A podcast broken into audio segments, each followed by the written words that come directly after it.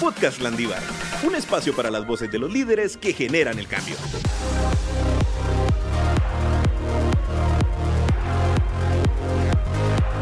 Bienvenidos y bienvenidas a un nuevo episodio de Podcast Landívar. Hoy tenemos un episodio que de verdad yo he esperado muchísimo. Landívar ofrece la carrera de licenciatura en ciencias jurídicas y sociales y pues creo que es importante, ¿verdad? Todos debemos conocer nuestros derechos. Nadie, nadie podrá decir que, que no, ¿verdad? Que no es importante. Entonces hoy vamos a hablar acerca de nuestros derechos en Internet. Hoy nos acompaña la abogada landivariana Génesis Burgos, la cual tiene experiencia en derecho mercantil y regulatorio. Ha participado en financiación de proyectos con complejas estructuras financieras y actualmente presta asesoría legal a los negocios bancarios dentro de una institución financiera con enfoque de digitalización y protección de datos personales. Ella es la ideal para hablarnos de este tema ya que estaremos hablando un poco de cómo podemos protegernos también al estar en la web y qué, más que todo, qué debemos de hacer si sufrimos algunas circunstancias al estar expuestos. Bienvenida. Muchísimas gracias. Muchas gracias. Entonces quisiera empezar la entrevista con la pregunta de qué es el derecho informático. Muchísimas gracias por tenerme aquí, antes que nada. Eh, el tema, digamos, antes de abordar ese tema, creo que es importante tener claro que el derecho no es únicamente leyes y principios, y, sino abarca muchísimo más y es importante entender que se está actualizando todo el tiempo. Y obedeciendo a esa actualización, nace, digamos, el derecho informático, ¿verdad? Eh, en inglés es el IT Law o Information Technology Law y consiste en conjunto de normas, de principios eh, que regulan los hechos y actos derivados de la tecnología y, la comunicación. Entonces tiene todo que ver, o está súper relacionado con temas de tecnología como su palabra, pues como, como su palabra lo dice. y digamos una rama principal de esto es el tema de protección de datos personales. Ok. sí, es que es interesante porque como tú dices va en constante evolución porque igual estas nuevas tendencias hace que 30 años no existía creo que todo esto de la informática como está hoy por hoy, ¿verdad? El acceso a internet como lo tenemos hoy en día entonces, por eso el derecho va evolucionando junto con las nuevas tendencias o las nuevas tecnologías que van surgiendo porque se tiene que adaptar, me imagino yo, a, estas necesidades. Así es, sí. Yo creo que es de verdad muy importante porque, por ejemplo, hay cosas que uno desconoce definitivamente y la mayoría de nuestras relaciones sociales actuales se extienden por la web. Entonces, pues sí, es como tener un ojo en esto. Bueno, yo quisiera preguntarte a ti, ¿qué es una laguna legal? Em, en atención a lo que tú mencionabas al principio, sería erróneo decir que, digamos, el derecho informático es nuevo, por así decirlo, porque es como decir que el Internet es nuevo. Eh, ya lleva muchos años existiendo y por lo mismo su regulación siempre como que dicen que es nuevo y no necesariamente. y por lo mismo dicen que surgen muchas lagunas legales o hay algunos abogados que le dicen un limbo jurídico, que es básicamente la ausencia de reglamentación respecto a un tema en particular. Eh, pero reitero que no es que haya una laguna legal respecto, por ejemplo, derecho informático, sino que simplemente hay, eh, hay cosas que no están expresamente reguladas y pues creo que eso es como que el tema de interés para hoy, ¿verdad? Ver de qué forma está regulado. Sí, porque es que cambia mucho porque, bueno, yo tal vez lo siento nuevo, pero como tú dices, ya pasó bastante tiempo. Cuando surgieron las normas APA, por ejemplo, algo tan sencillo como la regulación del, del copyright y demás, yo siento que fue nuevo, pero ahora que lo pienso, sí fue, yo estaba en primaria cuando surgió eso, pues, pero tal vez lo sentimos nuevo porque está surgiendo mientras nosotros también vamos aprendiendo a utilizar estas nuevas plataformas. Entonces, quisiera abordar el tema de cómo se encuentra la legislación en Guatemala frente a las problemáticas que ocurren en Internet. Eh, digamos, en Guatemala no hay una norma específica, como yo les mencionaba, que regule el tema de derecho informático.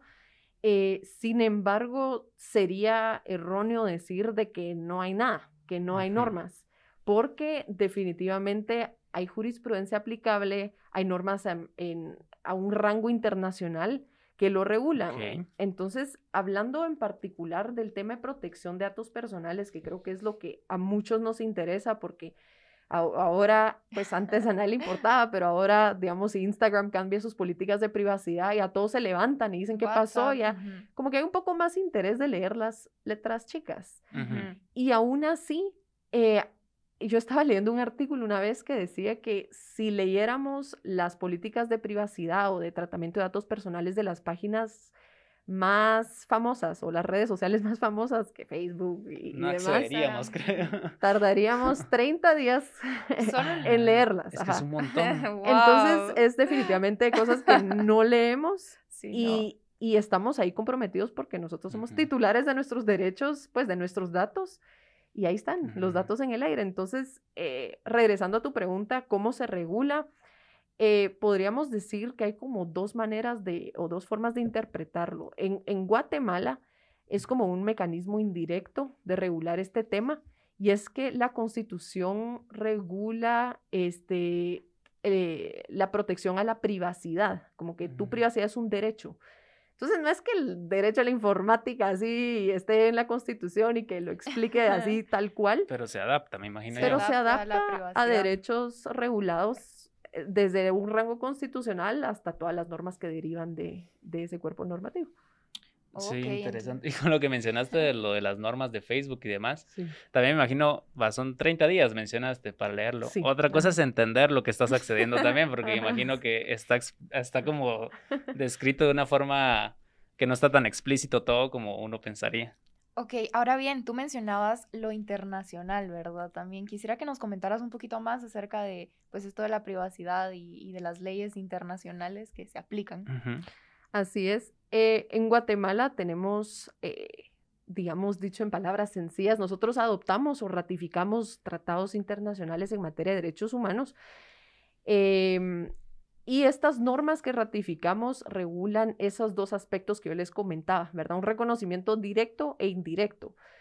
Eh, y casi todas estas normas eh, eh, regulan o son bien repetitivas con un texto que es protegemos y reconocemos la privacidad, el derecho al honor, de que tu nombre esté limpio, entonces, hay algunas normas, digamos, por mencionar algunas, está la Declaración Universal de Derechos Humanos, está el famoso Pacto de San José, que es la Convención Americana sobre Derechos Humanos, el Pacto Internacional de Derechos Civiles y Políticos. Eh, digamos, el, listado es posiblemente largo, pero hay un, hay un tema aquí interesante y es que todas estas normas de rango internacional no son ajenos a nuestra normativa interna, porque nosotros adoptamos, o sea, al ratificarlo, es, pues, de cierta forma pasa a ser parte de nuestra normativa o regulación interna, ¿verdad? Ah, ok. Quisiera hablar un poco de el robo de identidad, que creo que esto le puede interesar a nuestros oyentes, ¿verdad? Eh, ¿Qué hacer? ¿Qué, qué, si nos pasa, qué podemos hacer? ¿A qué podemos recurrir? ¿Qué acciones legales podemos tomar si alguien roba nuestra identidad? Porque se da mucho que, por ejemplo, me ha pasado que muchas amigas de repente empiezan a poner, miren, pues, reporten este perfil porque están usando mis fotos y, y, saber ni para qué fines las van a utilizar, ¿verdad? ¿Qué podemos hacer? Claro que sí. Digamos, lo, lo general o lo que siempre buscamos es denunciar, ¿verdad? Porque a nosotros nos encanta ver a la gente en la cárcel y como que nos da como cierto sentido de satisfacción ver a una persona siendo sancionada y, y, entendiblemente, pues es comprensible. Eh, pero nuestro Código Penal sí regula el uso ilegítimo de un documento de identidad, pero el Código Penal regula el documento de identidad como tal. Es decir, ¿qué pasa si usan mi DPI? o, qué pasa si usan mi licencia? ¿O qué pasa? algo así. Ajá, cualquier documento de identidad y eso es sancionable, ¿verdad? Es un, es un delito. Entonces, eh. Pero también hay ciertos otros delitos que, que, se llaman o se clasifican los delitos contra el honor, que es la calumnia, injuria y difamación. Y dentro de esa gama de delitos también uno podría como eh, buscar de qué manera fuimos atacados. Entonces tú me dices, ¿qué puedo hacer? Pues primero es entender no tanto el robo como tal, sino entender qué fue lo que ocurrió con ese robo.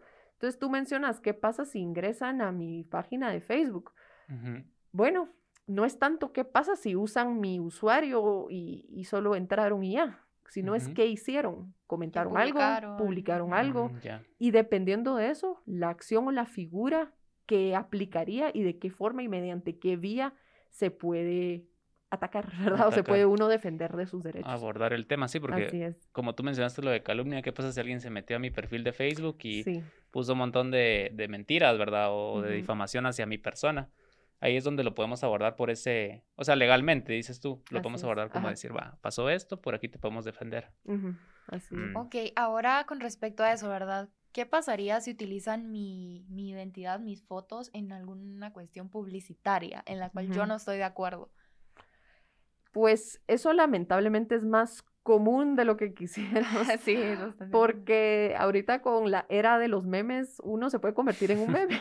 Sí. y es el peor pánico. Y, y- Exacto, la niñita. la Sí, niñita o sea, yo, sí, yo, a veces, digamos, si me caigo, hago algo ridículo en público, volteo a ver que nadie me esté viendo ni tomando fotos, porque en un Porque- segundo está en Pero redes hay, hay sociales. cámaras de seguridad, entonces de Ah, fijo entonces- te grabaron.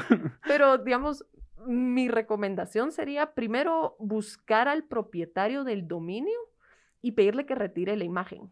¿Cómo hace el Mm. propietario del dominio? Es como no sabemos de cuál fue la fuente. Ajá, salir, Ujú. eh, atacar como la raíz y decirle, hey, quita ese meme, quita mi foto, quita, no sé, cualquier tema sin mi consentimiento. Y hay algunas páginas web, como hay una que se llama Whois, que uno puede identificar al propietario de un dominio. Entonces, Mm, la interesante. recomendación es eh, buscar una de estas páginas, identificarlo y so- hacer la solicitud por escrito, de modo que haya un fundamento documental con el que uno pueda defenderse más adelante. Es decir, yo se lo pedí y no lo hizo. Eh, ese tema de documentación es muy importante y también el tema de la denuncia. Muchas personas, digamos, eh, regresando al ejemplo del meme, Ujú, no se consideran víctimas de, de, una, de un acoso o de una violación a sus derechos porque dicen, no, eso es lo que está como de moda ahorita.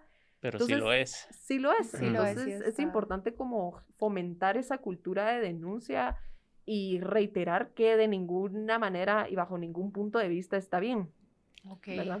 Hay Ok. un, no sé si tú recordarás o, o Luisito haya visto alguna Ajá. vez em, una nenita coreana y que la señora Sí. denunció que, que iba a mandar a todos a la cárcel. Ahora, pero es que eso es súper compli- es complejo súper porque... viral, o sea, yo tengo stickers de la nenita. No, creo que todos nos enamoramos de la coreanita, pero Es muy tierno. Sí, es que es complejo y como tú dices, o sea, también se expande muy rápido, siento yo, o sea, encontrar muchas veces la fuente creo que es lo En ese complicado, caso, ¿verdad? Te iba a preguntar qué hacemos para encontrar la fuente. O sea, la ¿Quién hizo el primer sticker? Creo que es muy complejo, ¿verdad? Sí, pero no es imposible. Por eso insisto que hay Mm. muchas páginas web eh, para encontrar como el dominio. Y en este caso de, de la niña coreana es un poco más delicado porque estamos hablando de Una niña. menor de edad. Es, es una niña. Entonces, de cierta forma, goza de, may- de una gama de derechos mucho más grande, ¿verdad? Por tratarse sí. de una niña. No usen los stickers de la coreanita. No lo usen. No, no la usen. No, ahora quiero hablar un poco, ya que mencionaste lo del acoso o que te hagan un meme con tu imagen, ¿qué, qué leyes nos protegen, verdad? Si sufrimos este tipo de cyberbullying como tal o, o ¿qué, qué nos, qué nos ampara en Claro este sí. sentido? Eh, yo insisto mucho en que siempre acudamos como a lo privado o, o digamos a la negociación. Pues yo soy mercantilista, ¿verdad? O sea, eh, entonces me gusta la negociación Con las siempre personas que a un rango esto. privado y luego acudir ya como autoridades y pedir auxilio porque definitivamente con mis manos yo no puedo hacer nada. El cyberbullying definitivamente es un caso, es un tema muy importante, pero también hay que tomar en cuenta que páginas como Facebook e Instagram tienen guías de control de cyberbullying, cosa que no muchas personas saben. Y No, yo no sabía, por Sí, ejemplo. entonces, Sí. eh, hay muchas otras redes sociales que no lo tienen, ¿verdad? Pero en, en Facebook existe como una guía y ellos de cierta forma uno lo apoyan para uno reportar, como cuando uno reporta una página, pero específicamente con el tema del bullying. Mm. Pero siempre tener en mente que tanto en Guatemala como en la mayor parte de, de- del mundo hay legislaciones que protegen el honor, ¿verdad? Entonces, cualquier ataque, cualquier atentado contra el honor, la reputación de uno es eh, apelable. O sea, uno puede eh, defenderse y exigir derechos en ese sentido. Sí, es que con lo del cyberbullying es bien complejo también porque yo eh, estaba leyendo una vez un artículo de que el humano no está preparado mentalmente para estar expuesto 24/7, que es lo que pasa con las redes sociales. Antes, pues nuestros papás o nuestros abuelos iban al colegio, habían molestaderas ahí, había bullying, no se le llamaba como tal, pero había acoso, y iban a su casa y eso paraba. Ahora estás en tu colegio, demás, ahora que estamos en clases virtuales algunos estás desde tu casa en tu colegio y te desconectas, pero sigues conectado, o sea, sigues estando en contacto con las personas que estás en las clases, en las redes sociales, entonces estamos todo el tiempo expuestos como a este acoso, ¿verdad? Entonces me pareció interesante esa iniciativa de Facebook que tiene para, para atacar el bullying, porque sí, sí es algo que yo lo siento nuevo, repito, pero ya, ya lleva tiempo y sí es algo que está pasando hoy por hoy, ¿verdad? Es constante. Bueno, ahora yo quisiera entrar a una parte que creo que le interesaría mucho a los landivarianos, ¿verdad? Y es el derecho creativo, ¿verdad? Por ejemplo, si yo hago una música o algo así y de la nada pues la empiezan a utilizar, ¿qué puedo hacer en ese caso, verdad?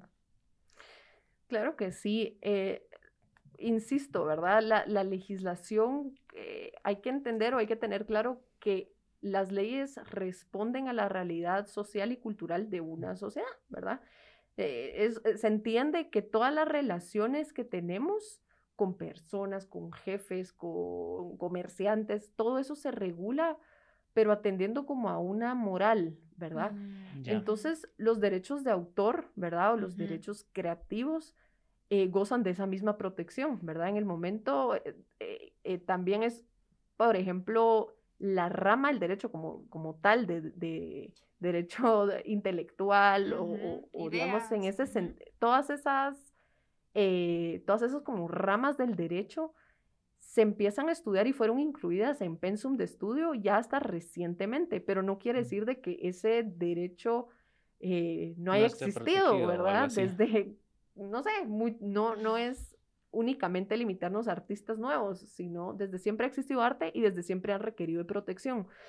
Eh, en Guatemala tenemos una ley de derecho de autor y derechos conexos, que es una ley de orden público e interés social, y tiene por e, objeto proteger obras literarias, eh, eh, música, libros, de, todo lo que ustedes se puedan imaginar.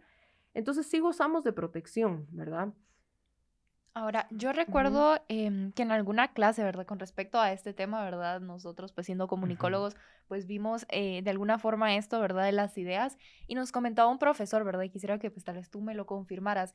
El hecho de, mm, por ejemplo, si yo tengo la idea, o sea, una idea no es algo palpable, por así decirlo. O sea, tendría que hacer yo el guion de la película, tendría que hacer yo la música, para poder hacer ese reclamo, porque las ideas como tal, o sea, la idea, o sea, mental, no puedo reclamarla nunca. Entonces quisiera que tú me comentaras un poquito más si, si así efectivamente es, ¿verdad? Si necesito yo tener un material o algo físico que compruebe que pues yo tuve de alguna forma pues esa idea antes para que pues sí, robar una idea efectivamente, ¿verdad? Así es, claro que sí. Eh, eh, tu profesor está en lo correcto.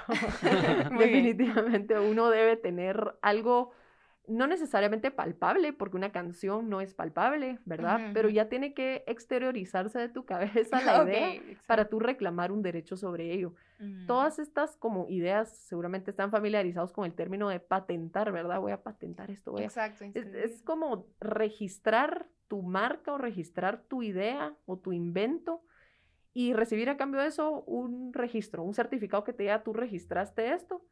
Pero hay mm. muchas personas que nunca lo hacen pero sí sacaron la idea de sus mentes, ¿verdad? Sí lo materializaron y ellos sí gozan de derecho aún y cuando no lo hayan registrado, siempre y cuando comprueben que haya ah. sido antes de el registro de otra persona, digamos. Ok, ok, entonces sí, sí existe ese derecho antes de registrarlo. solo una duda, con esto del registro, es si lo registramos aquí en Guatemala, ¿es valedero a nivel mundial o solo en el territorio guatemalteco? ¿Cómo funciona esto? Sí es a nivel mundial, pero eh, tienes que tomar en consideración que si existe, hablando específicamente del caso de marcas, ¿verdad? Digamos que existiera una marca bajo ese mismo nombre y digamos con ese mismo diseño y estuviera en otro, en otra parte del mundo, tendría prevalencia, o sea, prevalecería el derecho de la persona que lo inscribió o que lo materializó Antes que tú. antes que tú. Ajá. Ah, ok. Habías hablado un poco de esta como legislación mundial que hay. ¿Sí existe y qué tal está? Del Internet, perdón, legislación mundial para el Internet. Sí, no existe, digamos, qué bonito sería que existiera la ley internacional de Internet y que todos los países ya se hubieran suscrito. Eh, pero, eh, como mencionaba, existen convenios o tratados en materia de derechos humanos Mm, eh, que muchísimos países han ya ratificado e incluido en, dentro de su legislación interna. Y básicamente lo que esto hace es como generar lineamientos generales para uno ya luego incorporarlo dentro de su legislación. En el tema de protección de datos personales, eh, de hecho, existe una iniciativa que fue presentada por un landivariano eh, en el mes de junio, en este, hace un par de meses Un par de meses. De Sí. este año. de este año y es, eso obedece a que no existe una legislación específica en materia de protección de datos personales captados por entidades privadas, ¿verdad? O sea, no por el Mm. Estado. Entonces, eh, ya tenemos, pero yo al leer esa iniciativa me percato que tiene como la estructura o los lineamientos de normas internacionales. Entonces tú me dices, ¿qué tal está? ¿Qué tanta fuerza tiene? Pues se puede decir que sí ha funcionado porque ya estamos en proceso de aprobación de una normativa que se apega a lineamientos internacionales. Sí, es que Ujú. cabal con esto de los datos pasa mucho con los bancos también, que hay veces que yo recibo llamadas de bancos que Venden nunca he dado mis datos. datos y venden bases de datos. Me imagino que esa legislación que mencionas es para esta protección de esos datos, ¿no? Sí, pero... o para otro tipo de datos también. No, exactamente, para este tipo de datos, pero hay que tomar en consideración que tú, todo el tema de protección de datos se basa en un principio de consentimiento. Entonces, posiblemente tú firmaste algo En o tú el aceptaste algo Con las letras Eh, chiquitas que no sé. en las letras chiquitas, ajá, que te tú tomaría dabas 30 días. ese consentimiento. Ajá, pero Sí. posiblemente, o sea, es una posibilidad, tú hayas aceptado eh, que, Que se vendan o que se transfieren datos. tus datos. Entonces no hay nadie en incumplimiento, simplemente es falta de cultura de, lec- de De lectura. lectura. Ajá. De No leí.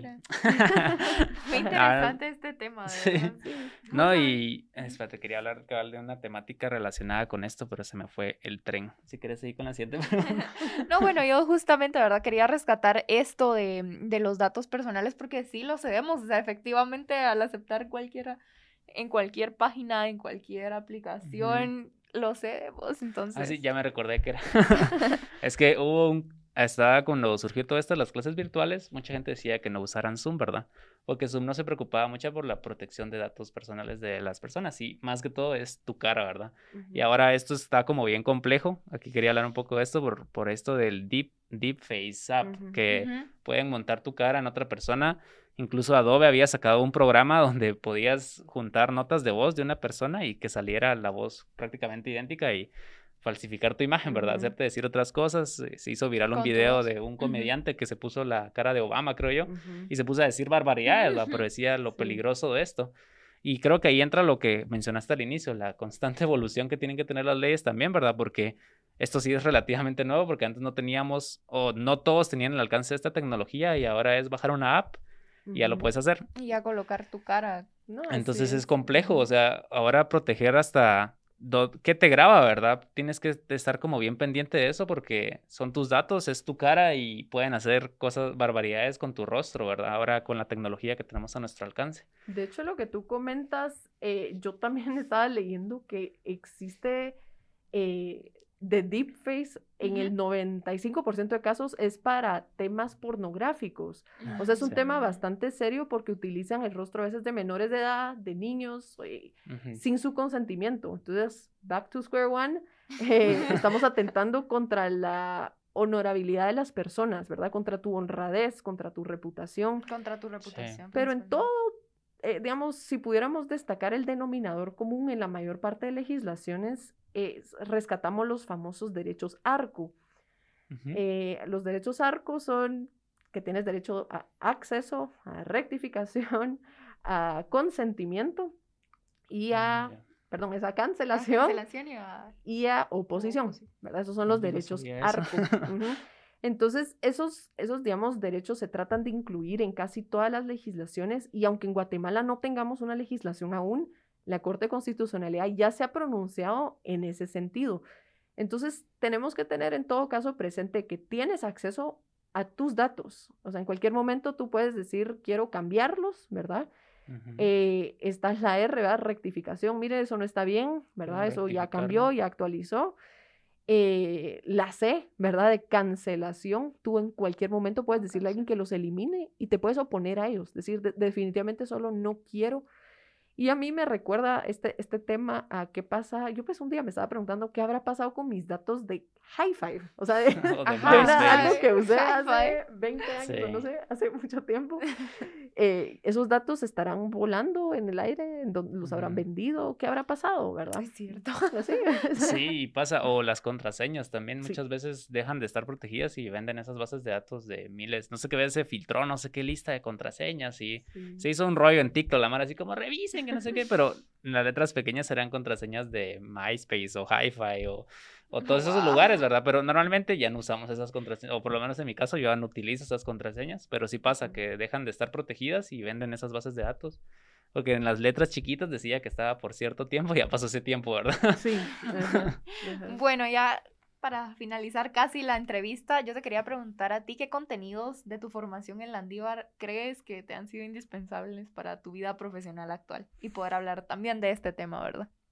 Claro que sí, hay, hay muchas clases novedosas, ¿verdad? Eh, pero yo no me limitaría a decir que fue la clase de derecho mercantil, fue la clase, porque en todas hubo algo en común y es que nos enseñaban leyes, ¿verdad? Como, como uno entiende, ¿verdad? Nos enseñaban doctrina, nos enseñaban principios, pero eh, hay algo que no todas las universidades enseñan y es cómo prestar asesoría legal, ¿verdad? Y eso es como lo complejo. Uno a la hora de la hora dice, es que yo sí sé lo que dice la ley, pero ¿cómo, cómo le respondo a mi cliente? ¿Cómo, lo asesoro? Mm. Entonces, eh, en Landívar siempre se tuvo presente esta, esta frase, bueno, más bien una broma que decían que de las leyes que te aprendes, la mitad se te olvidan y la mitad ya fueron actualizadas. Entonces, sí nos metían hasta en la sopa, ¿verdad? Nos aparecía hasta en la sopa que teníamos que mantenernos actualizados. Entonces, ¿qué contenido de mi formación fue esencial para yo prestar ahora asesoría legal? Ah, yo diría, si pudiera darte una respuesta o solo señalar una cosa, te diría el tema de mood courts. Yo soy muy insistente con eso y los mood courts son casos ficticios eh, que uno lleva a cabo y uno lleva, este, eh, tiene, presenta un tema o defiende una postura frente a una terna, ¿verdad? O frente a jueces. Y a uno lo cuestiona, lo mm. interrumpen. Eso es, un reto. práctica. Es una práctica excelente y eso yo diría que fue gran parte para mi formación porque me enseñó a ser una persona crítica, me enseñó a ser una persona juiciosa. A defender tu postura. Defender mi postura y lo más importante, eh, a mantenerme actualizada, ¿verdad? Y eso lo voy a agradecer para siempre a la Landívar porque hasta la fecha, eso es algo, le debo mucho a esos mood courts, a esa herramienta que la U me prestó para el día de hoy. Sí, ¿no? Y, y, como lo que tú dices, no hay nada como poner en práctica lo aprendido, ¿verdad? Y ahí es donde más pones en práctica porque no todo está escrito, ¿verdad? Y me imagino que en esas asesorías o en esos casos que tú defendías, cada uno era diferente porque así es la vida, o sea. Así es la vida. Así es la vida. Bueno, te damos las gracias de verdad por haber asistido a este episodio, de verdad nos encantó hablar de este tema y poder compartirlo, ¿verdad? Todos los landivarianos por ahí. Sí, y también los esperamos en nuestro próximo episodio de Podcast Landiva.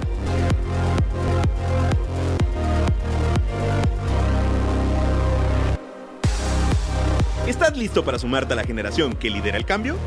Síguenos en redes sociales como Universidad Rafael Landívar y Admisiones Landívar en Facebook e Instagram y descubre cada semana un nuevo episodio del podcast Landívar.